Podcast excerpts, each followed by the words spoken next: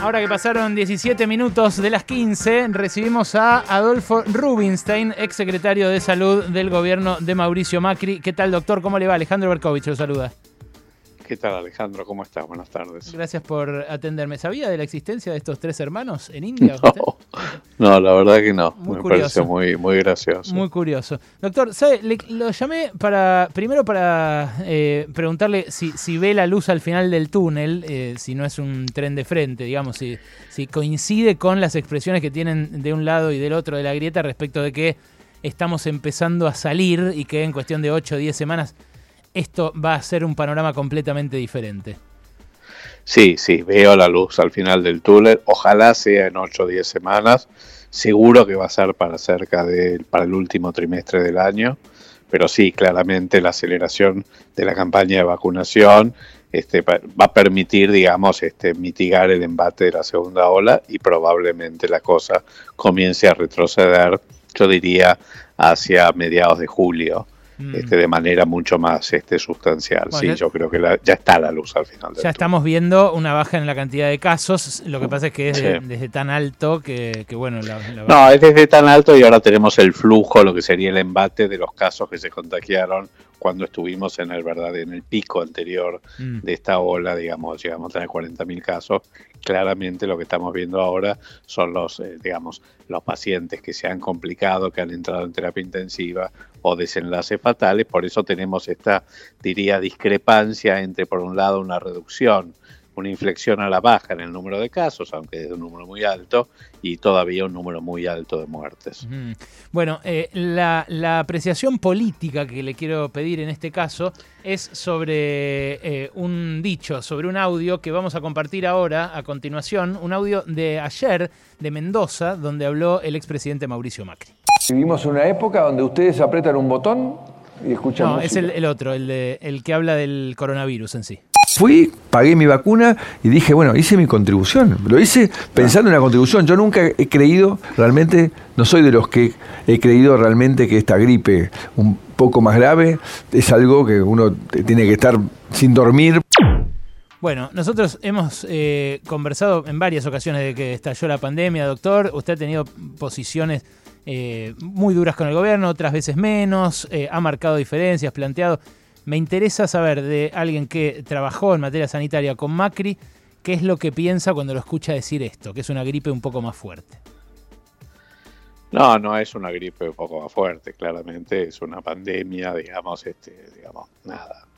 No, no estoy discrepo con esa apreciación, este, nada, no, no, no sé, digamos, el contexto en el cual lo dijo, cómo fue toda la frase, Alejandro, pero sí, no es una gripe un poquito más fuerte, claramente ha sido algo que ha puesto patas arriba a, a todo el mundo y ni que hablar en nuestro país, así que sí, no, no, no, no, no puedo, no puedo concordar con ese concepto, aunque tampoco sé qué es lo que quiso decir en realidad. Habría que ver el contexto. Bueno, ahora, eh, mientras tanto, mientras seguimos conversando, producción lo va a ampliar un cachito para cada lado, a ver si en escuchar antes o después eh, podemos encontrar alguna respuesta. Pero esta es la, esta es la posición que esgrimió desde ¿Cómo sos? Estás ahí, eh, Para meter el dedo en la llaga. No, bueno, es parte de nuestro trabajo, claro. Eh, porque, está muy bien. francamente, me parece que es algo que.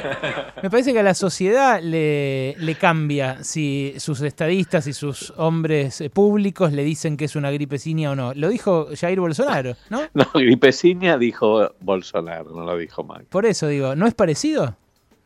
Bueno, no sé, no sé, este, digamos, no, no, por ahí no fue una frase feliz, pero nada más. Digo, Bolsonaro tuvo casi 500.000 muertos ya de coronavirus. No, no, obviamente, pero también hubo una actitud muy clara de Bolsonaro de ningunear, minimizar, no fue la actitud que tuvo el expresidente Macri. Pero bueno, eso le iba a hablemos. No, eso es lo otro que le iba a preguntar, a ver si usted lo está viendo ahora, porque a nosotros la verdad que no nos dio bola, lo entiendo también, porque nosotros le haríamos una entrevista con, con preguntas difíciles de responder eh, pero la gente que sí hablo que lo ve a él, porque sí hablo con muchas fuentes eh, políticas que lo ven, dicen que él tiene como una, una displicencia, que no usa barbijo, que, efectivamente cree esto que, dijo al aire. No sé, ¿Usted no, lo, usted no, lo vio? yo no estuve con el expresidente Macri desde que renuncié, digamos, este, al final de la gestión. Ah, ok. O sea, no le consta si él no usa barbijo. No, no sé, no lo he visto, no lo he visto, realmente no lo he visto. Y si, si hubiera ganado las elecciones, probablemente usted, eh, bueno, claro, usted renunció antes por la cuestión del protocolo del aborto, ¿no? Exactamente. Eh, pero usted si hubiera, si no hubiera pasado eso y hubiera seguido siendo eh, ministro, ¿cree que habría podido desplegar la, política sanitaria acorde a la gravedad del hecho o que él se lo habría impedido? No, no, no, yo creo que no, que sí se hubiera desplegado y se hubiera desplegado diferente. Y no lo digo Alejandro con el diario del lunes.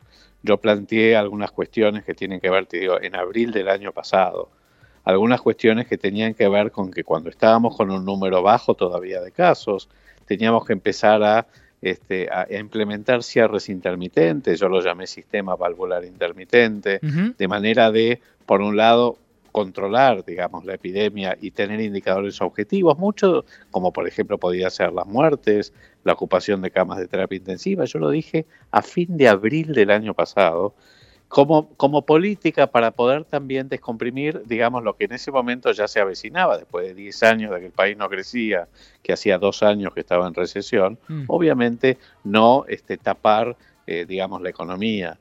Y me parece que lamentablemente, bueno, no fuimos escuchados, incluso hicimos un documento desde la Unión Cívica Radical al respecto, y lamentablemente no fuimos escuchados.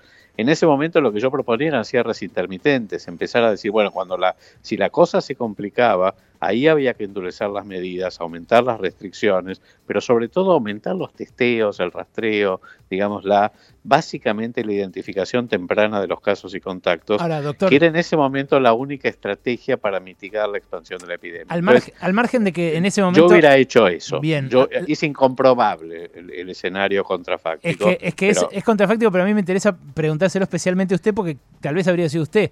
Eh, esta, esta eh, discusión que se dio durante todo este año y medio entre los sanitaristas y el resto de la política, entre los ministros de Economía, en todo el mundo se dio, ¿no? Que eh, había otros funcionarios que decían, che, no podemos cerrar todo. y esa discusión, ¿no, ¿no la habría perdido usted, incluso aún proponiendo cierres intermitentes y cosas? ¿Cree que habría primado el criterio sanitario en un segundo No, porque en ese vos pensás lo que fue después. No, yo creo que no.